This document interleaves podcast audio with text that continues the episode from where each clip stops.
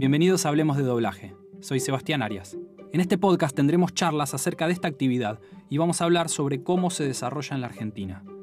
Van a poder encontrar recomendaciones, entrevistas, análisis y mucho más.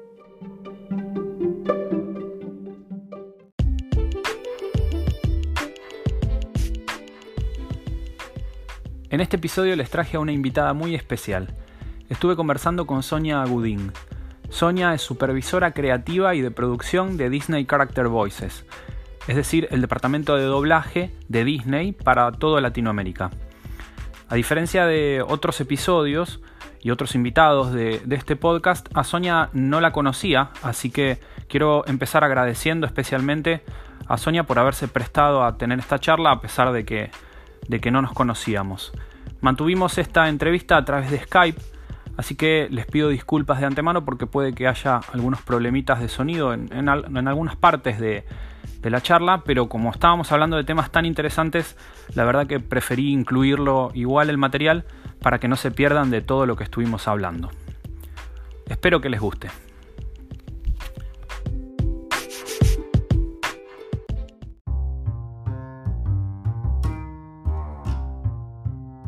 Bueno, hola Sonia, gracias. Ante todo, gracias. Eh, medio contaba recién en el off, y, pero quiero que quede para registrado que a diferencia de otros episodios del podcast donde a la gente la conozco, en tu caso no nos conocemos y bueno, tengo estas inquietudes, ¿no? Como que te agradezco por eso porque voy a poder charlar un ratito con vos y, averiguar sobre cosas que, yo quiero saber, ¿sí? Como, como apasionado del rubro, pero además como director de doblaje, como profesional del medio, como que quiero quiero indagar un poquitito más sobre, sobre estas cosas, así que te agradezco de entrada que, te prestes para esta charla. No, te agradezco mucho a vos por contactarte y bueno, darme la oportunidad de contar un poco más sobre el trabajo. Y bueno, siempre está bueno generar estas redes con aficionados al doblaje y gente que entienda el tema, ¿no? A ver, empecemos por algún lado. Tú, vos, vos trabajás eh, para Disney y tu función es de supervisora creativa, ¿no? De supervisora creativa y de producción, ¿digo bien? Sí, yo soy supervisora creativa de producción del, departamento, bueno, llamado formalmente Disney Character Voices, que es el departamento de doblaje para toda Latinoamérica. ¿Y, eh, en esa función estás hace cuánto tiempo más o menos? Estoy hace cinco años. Bocha, un montón. Eh, sí, ahora, ahora contándolo me, doy cuenta que sí. Que, sí.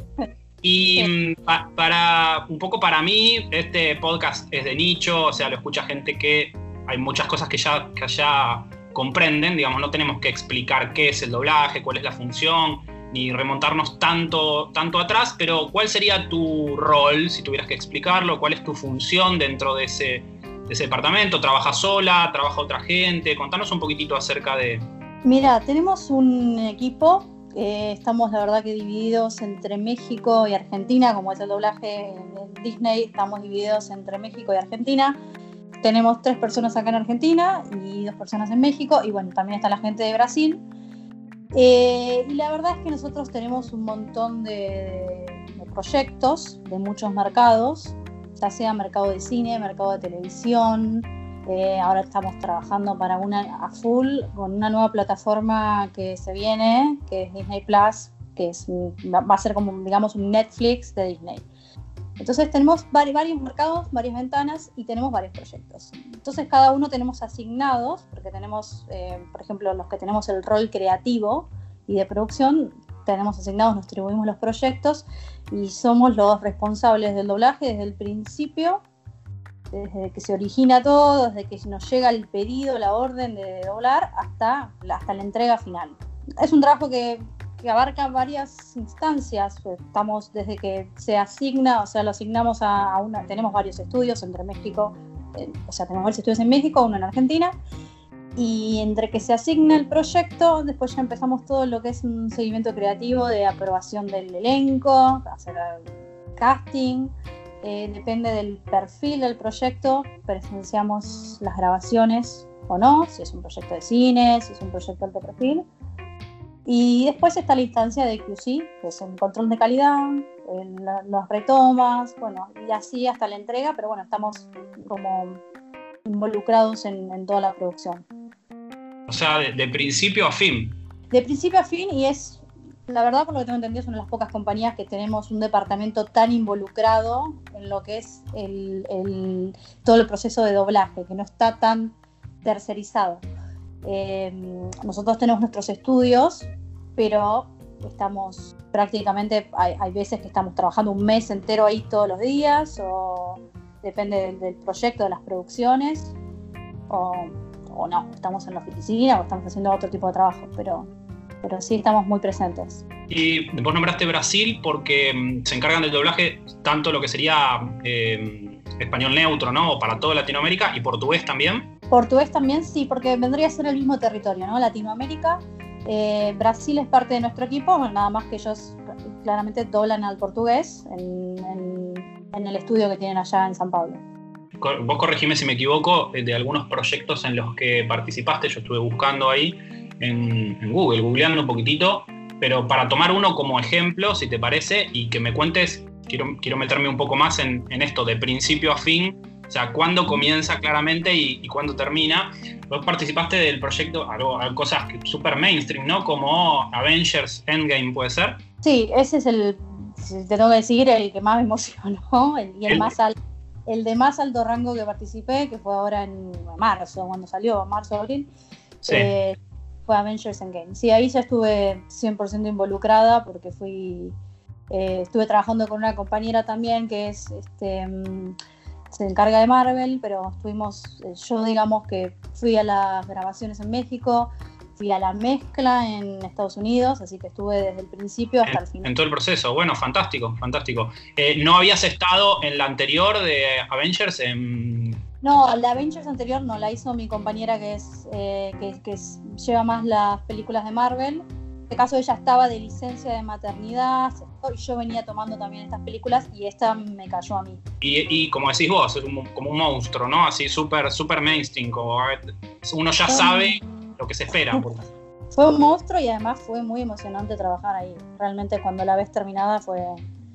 Ves el furor, ves el, bueno, la gente como la esperaba, es, te, emociona más estar involucrado en el proyecto. Y bueno, en, es, si tomamos ese, por ejemplo, en el tema casting, hay, entiendo que hay cosas que ya están resueltas porque eh, yo soy bastante fan de la saga y del trabajo que han hecho también en el doblaje y se respetó, se procura respetar voces que ya venían de otras películas, ¿no? Sí, para Marvel y para esta en especial tenemos, no había personajes nuevos prácticamente, eran los Vengadores. Sí tuvimos un tema que rescastear al Spider-Man, justo sí, tuvimos que cambiar la voz para esta última peli Igual ya, venía, ya, veníamos, eh, ya lo habíamos reemplazado en animación, así que nos faltaba hacer esto y cuando, bueno, cuando nos entramos en la peli, sí supimos que, había que hacer eso, que, que recastear a Spider-Man. Así que la voz de él cambió para esta última peli. ¿Y cómo es el proceso de casting bajado así a tierra? Eh, ustedes piden casting al estudio, el estudio propone, el director, ¿quién, ¿cómo serían los rangos ahí, digamos? ¿Quién decide o quién define? O sea, entiendo que ustedes tienen la última palabra, pero el proceso más o menos, ¿cómo es? Primero se detecta, yo te hablo en general, porque en esta casi no hubo, no hubo personaje de castear, digo, solo Spider-Man y después ya estaba todo. Eh, se definen los personajes principales, porque no se hace casting para todo el elenco, claramente, se, definen los principales que, se van a castear y en lo que son estos proyectos de cine ya, ya se involucra mucho Estados Unidos. Eh, no, tenemos el total dominio, ¿no? Ellos hacen las aprobaciones porque ya es un, es un proyecto de teatrical, un proyecto de cine y están ellos totalmente involucrados. Entonces, hay un documento que se llama Carta Creativa, donde nosotros recibimos los personajes que hay que castear como los principales. El director lo que hace es mandarnos las propuestas para ver si estamos de acuerdo de los actores que se van a probar. Luego se procede a grabar los voice tests y ahí nos, envía, nos envían las pruebas, las escuchamos. Si está todo ok, esto es para, para cine, ¿no? Si está todo ok, eh, damos, hay una plataforma donde se sube este material, le llega directamente a a una persona que tiene un cargo muy alto allá para lo que es DCBI, eh, Disney Character Voices, es, es, el que hace las aprobaciones.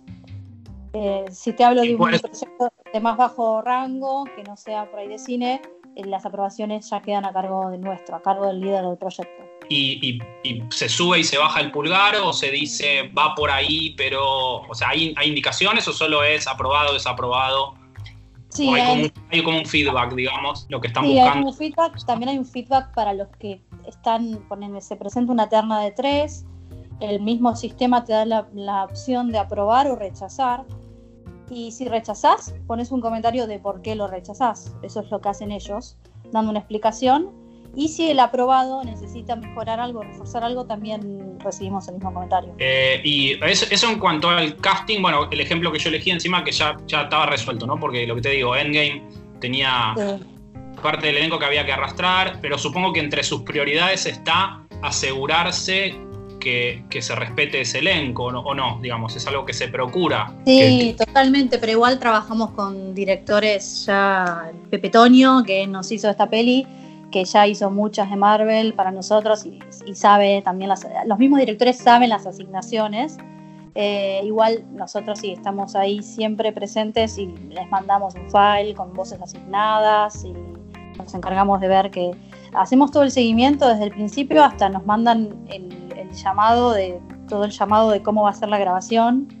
Eh, yo también estuve una semana presente en México eh, pero otra semana no, así que igual estamos haciendo el seguimiento de cómo va todo desde el principio hasta el final. Buenísimo. Y, en el caso de voces que no necesitan casting, aquellas que, que, no, que no, se castean y directamente se eligen, eh, lo, lo, designa supongo el director, Pepe en este caso, y puede haber objeciones contra eso o en general ustedes descansan o también puede haber correcciones y decir, no, mira, esto que propusiste no le va, no nos gusta, lo que sea. Mira, en el caso en Game sí, eh, había unos... Eh, nosotros lo que hacemos, eso sí, nos estudiamos mucho el proyecto. Eh, antes, yo antes de ir a grabar, me estudié mucho el proyecto y ya cuando está en periodo de adaptación también. y detectamos por ahí personajes que queremos recibir propuestas o saber con quién van a grabar. No pedimos que hagan voice test, pero saber, hubo el caso creo que de, una niña que mm, yo pedí que me manden una muestra porque no, no quería escuchar su registro, si iba con el match. Y mm, lo que hicieron es mandarme, mandarme un fragmento, lo escuché y, por ejemplo, un personaje de esa índole se resuelve así. Eh, otro personaje que por ahí yo tengo, me dice el, actor, tengo más la voz, eh, nos parece que sí, bueno, se aprueba. Siempre tenemos esa libertad de decirle al estudio que estamos por ahí una muestra de voz o, o no sé, o si tenemos mucha duda y queremos castear algo para aprobar el territorio, que no, nos está pidiendo Estados Unidos, pero lo queremos aprobar nosotros, también lo podemos hacer. Eso nos vamos manejando según el criterio de cada uno que lleva el proyecto. Ok, buenísimo. Medio que lo sobrevolaste, pero el tema del match, eh, ustedes son, digo ustedes Disney, la compañía, la idea, la bajada de línea, ¿no? De, son muy rigurosos con el tema de las edades, ¿no es cierto? O sea, de que si son voces infantiles, o sea, si son personajes infantiles, perdón, sean voces infantiles o, no, o es relativo. Contame un poquitito. totalmente. Ya casi te diría que es. tiene que ser la misma edad, pero no, no es la misma edad, pero sí, si son niños, tiene que ser. El documento le piden para. El documento, más o menos, sí, yo le pido. No. Pero eh, a mí, por ejemplo, no me gusta ver en pantalla, no sé, un niño que se escuche con voz, no sé, te das cuenta que es un adolescente o, o, sea, tenemos eh, chicos de veintipico, hablando adolescentes que tienen voz muy juvenil, eso sí, pero bueno, lo de que un grande grabe un niño, eso sí, ya no, no está nada aceptado, ¿no?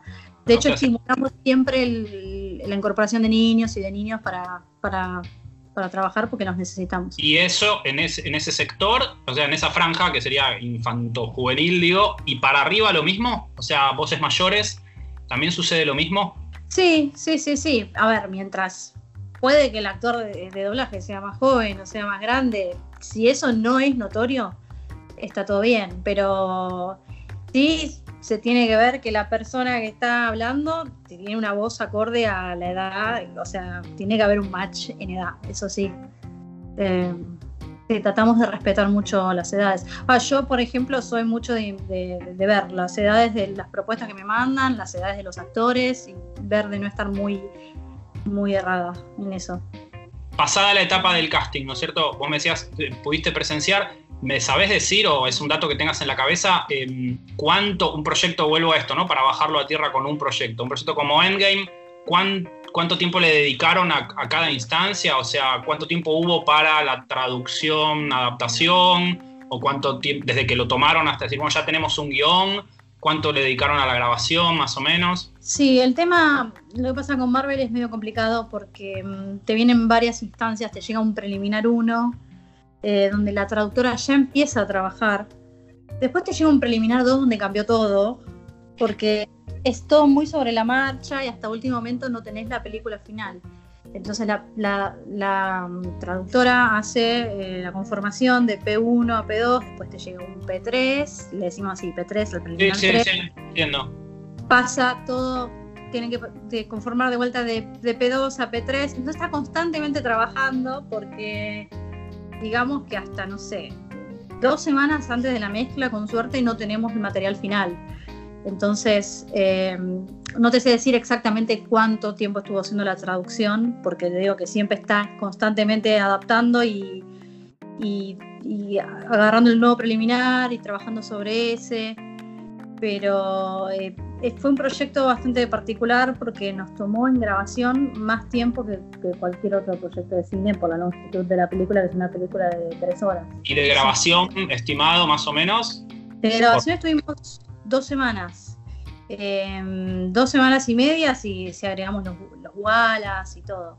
Eh, por lo general solemos hacer una película hablando de cine, en una semana, o sea, una semana entre los personajes principales y secundarios. Y. Días laborales serían 10 días, 10 días. Sí, sí, sí, sí, con jornadas, con jornadas largas de grabación, pero sí, se, graban más o menos en 10 días. Eh, donde se hacen en una semana los personajes principales, secundarios, en otros, por ahí en media semana más, se hacen walas y todo eso. Pero, estuvimos más tiempo con esta película. ¿Y, tu función cuando presencias las grabaciones, para, para, que entendamos un poco el rol, ¿cuál, ¿en qué cosas te fijas? ¿Para qué? ¿Cuál es tu rol ahí? En realidad, todo, en, cuanto a calidad de doblaje, eh, yo particularmente estoy muy metida en, actuación, porque es lo que me gusta, lo mío. Eh, pero tenemos que estar en todo, desde lo que es eh, sync hasta adaptación, actuación. Eh, en realidad es, muy integral, como que abarca, todo. siempre en el equipo hay alguien que tiene más, no sé, más vocación por lo que es la adaptación, más vocación, tenemos otra que tiene más vocación por la música, y eso está bueno porque aporta, tenemos valores agregados, eh, pero sí, la verdad es que hay que hacer una vista como integral de todo el proyecto y para eso estamos también en, las grabaciones, ¿no? Porque con los tiempos tan reducidos y, siendo eh, proyectos de tan alto perfil, estamos trabajando así mano a mano con el director.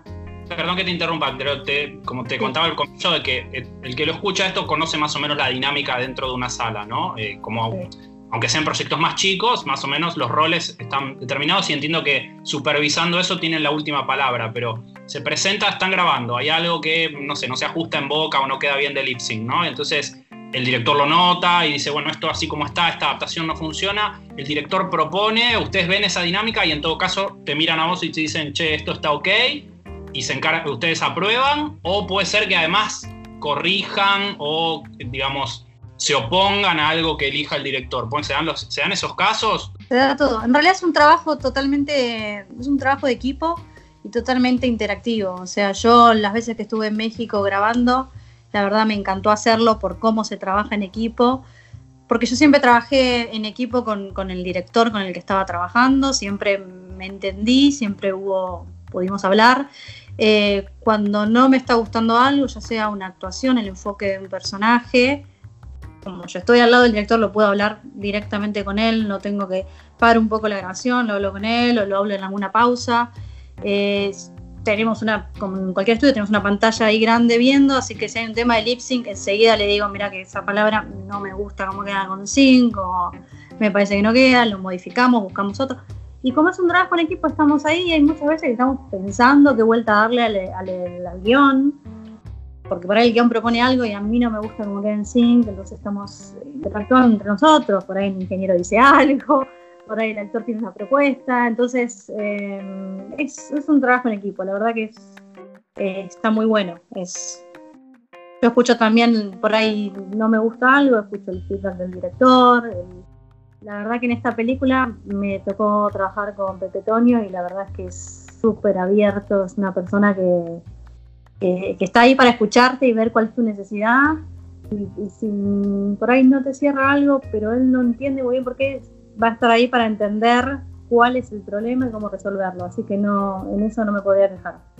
Hay como una palabrita que aparece en proyectos de Disney que es Davi, que suena a Davi. Hay como una para mí válido, súper válido, y, pero hay como una nueva fijación con luchar con que suene doblaje, ¿no? Contame un poco eso, ¿qué se trata? Soy una obsesiva de eso, así que viste con la persona indicada. Yo la verdad es que no busco mucho en mis proyectos que, que las actuaciones se escuchen súper naturales. En todos nuestros reportes vas a ver un acting Davi y bueno, nuestros proveedores, nuestros estudios ya nos entienden perfectamente. Eh, pero bueno, siempre igual se puede aclarar en el reporte de, de QC o lo que sea, pero eh, lo que buscamos prácticamente es no sonar a doblaje. O sea, eh, se busca mucho asemejarse a la versión original, que parezca que estés viendo la versión original, ¿no? De un audio de super calidad, con las actuaciones frescas, actuaciones naturales, y se busca romper mucho con la vieja escuela de doblaje. Eh, y en esto sí tenemos un tema porque tenemos mucho pool de talento que, tiende a tenerlas todos los tips, las manías de las vieja escuela. Y, bueno, y nosotros pedimos un refresh, digamos, un actualizarse, un, otras actuaciones, actuaciones más modernas, actuaciones frescas, eh, digamos que 100% natural. Claro, y, va de la mano también, o sea, hablamos de actuación, interpretación, pero va de la mano también del vocabulario, ¿no? O sea, puede ser algo que suena a Davi porque nadie lo diría de esa manera, ¿no? En, cuanto a adaptación de diálogos o no. Digo, esto por más, por más garra que le pongamos al acting, está escrito de una forma que nadie nadie lo diría así. ¿Hay, ¿Hacen hincapié en eso o no?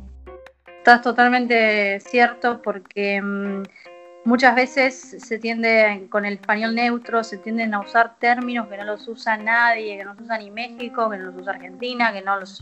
De hecho, yo investigo en gente de distintos países, ustedes dicen así, no. Y se termina usando un vocabulario que no, que nadie habla así y ya se escucha raro. Y claro, eso también influye en el actor decir algo que le queda muy, muy, muy lejano. Lo mismo me pasa con, con presentaciones de adolescentes, hablando con raras, expresiones que no diría un adolescente, palabras muy formales. Y se busca, romper un poco con todo eso, un poco que hablen más fresco, más naturales.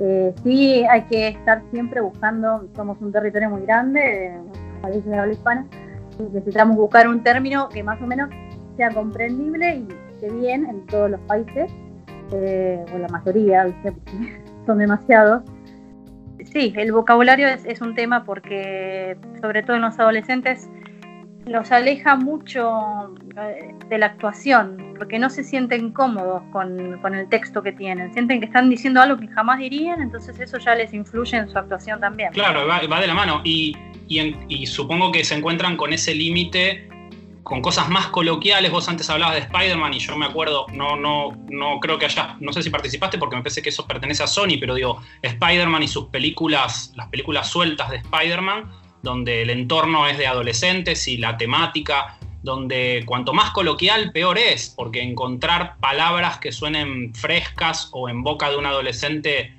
eh, suenen copadas, pero que además, bueno, copadas, digo, una palabra como copado, que lo entendemos solo en Buenos Aires, eh, y buscar una alternativa a eso, ¿no?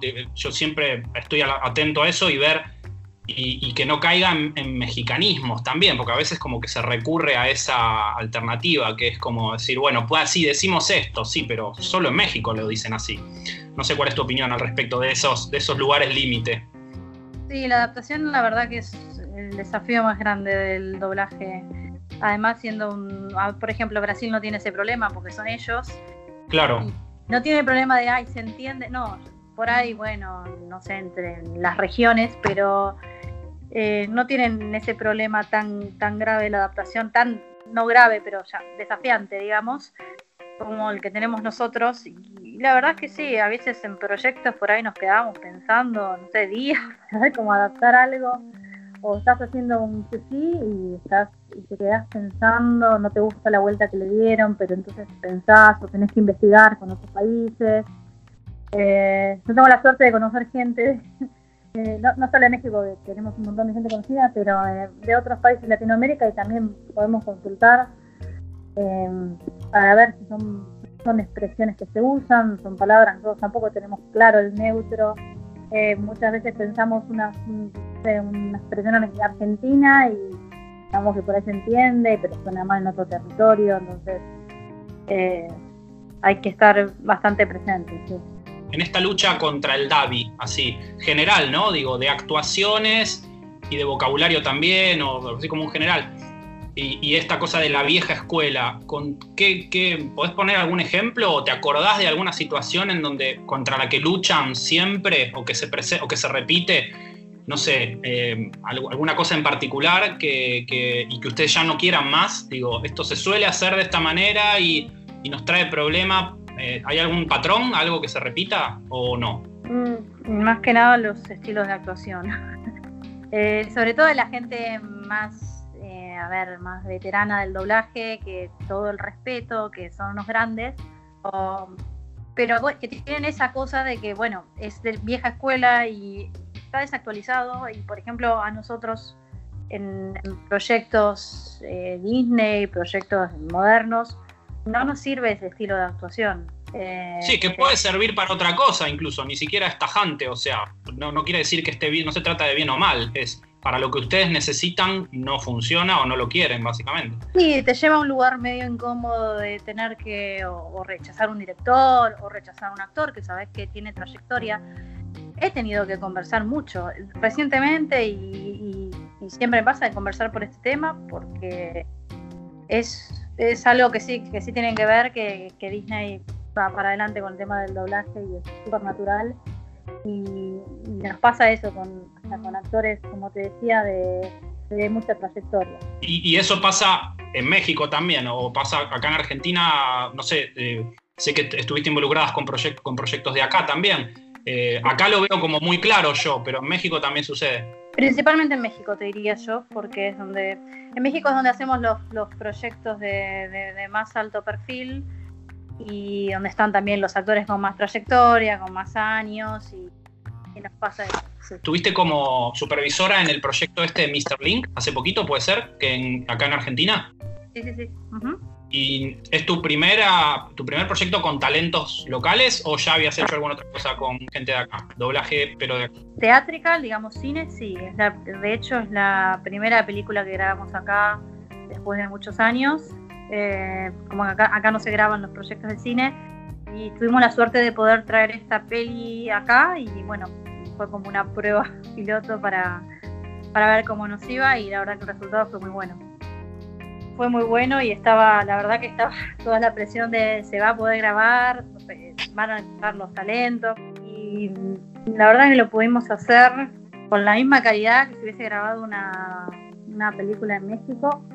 Eh, Sí, estuvimos muy, muy involucradas. Eh, yo estuve trabajando con una compañera, estuvimos muy involucradas desde el principio. En presenciamos el casting, presenciamos las grabaciones, eh, yo fui a la mezcla, pero el resultado sí te puedo decir que fue muy bueno y, a mí me dejó mucha expectativa para, proyectos en el futuro. Volviendo a lo cuando me contabas el proceso, bueno, pasé, pasé por el principio, pasé por la grabación, presencias las mezclas, ahí también tu rol es de, supervisión o también te involucras o puede haber comentarios acerca de algo mientras se hace la mezcla o cómo sería? Eh, la mezcla siempre depende del proyecto. Para los proyectos Marvel, eh, que son proyectos o proyectos de muy alto perfil o que contienen muchas canciones, eh, se hace una la mezcla se hace en, Burbank, donde están los, estudios de Disney en Estados Unidos,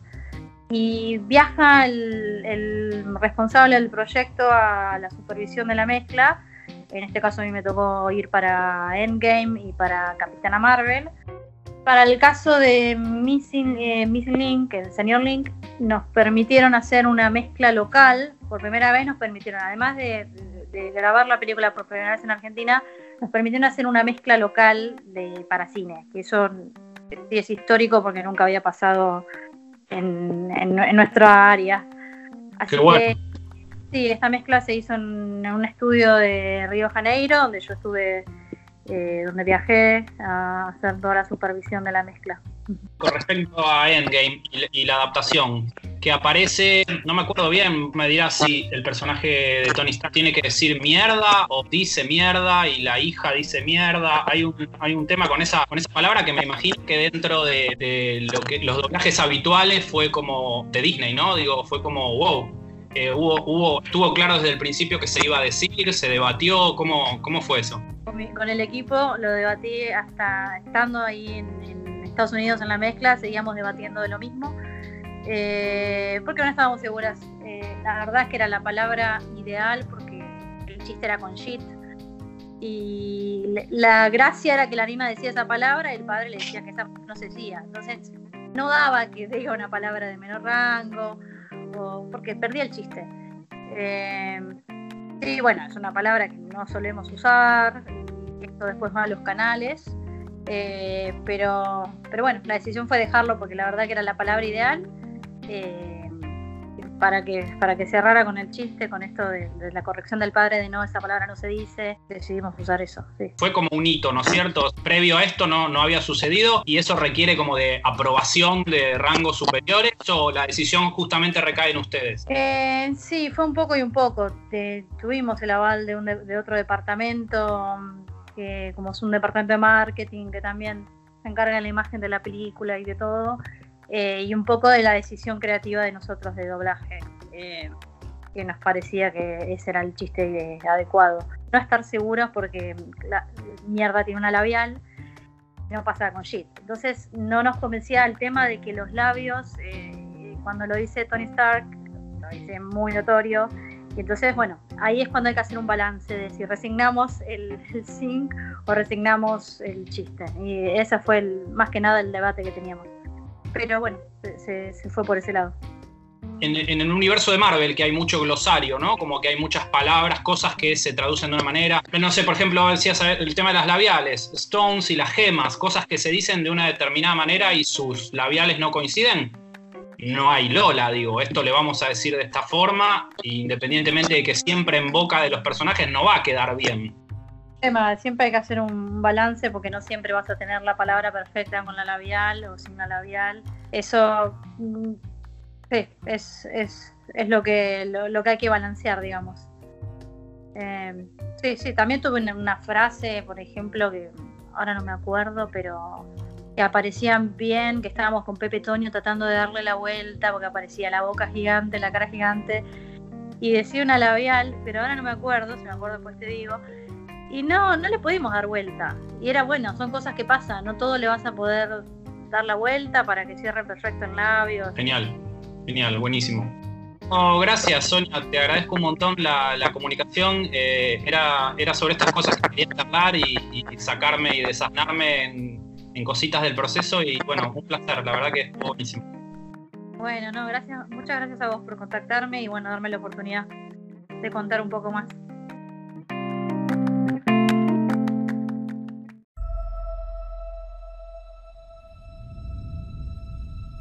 Hace mil años que luché para salir de esa cueva. Me convertí en Iron Man. Comprendí que te amaba. Dije que no habría más sorpresas, pero pensé que lo lograría una última vez. El mundo ha cambiado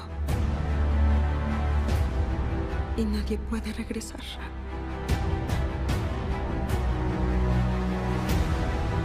Solo nos queda dar lo mejor. Y a veces lo mejor que se puede hacer empezar de nuevo.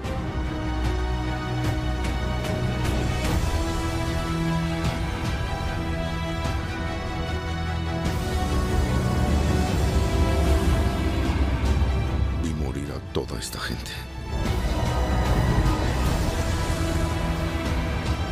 Digo a todos que deben olvidar. Algunos lo hacen, pero nosotros no. Aún si la oportunidad es mínima. Les debemos. A todos los que no están aquí, intentarlo. Así será. Haremos lo que sea. Haremos lo que sea. Haremos lo que sea.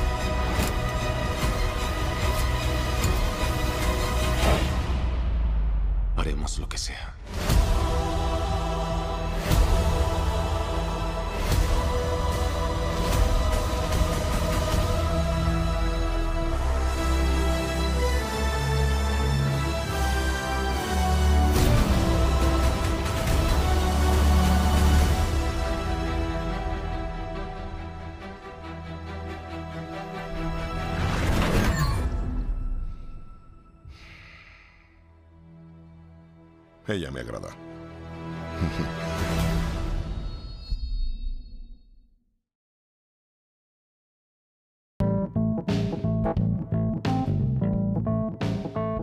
Muchas gracias por escuchar.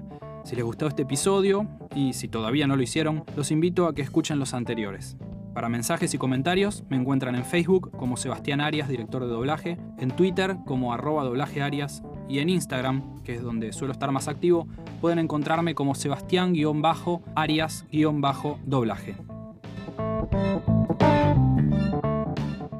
To infinity. Al infinito y más allá.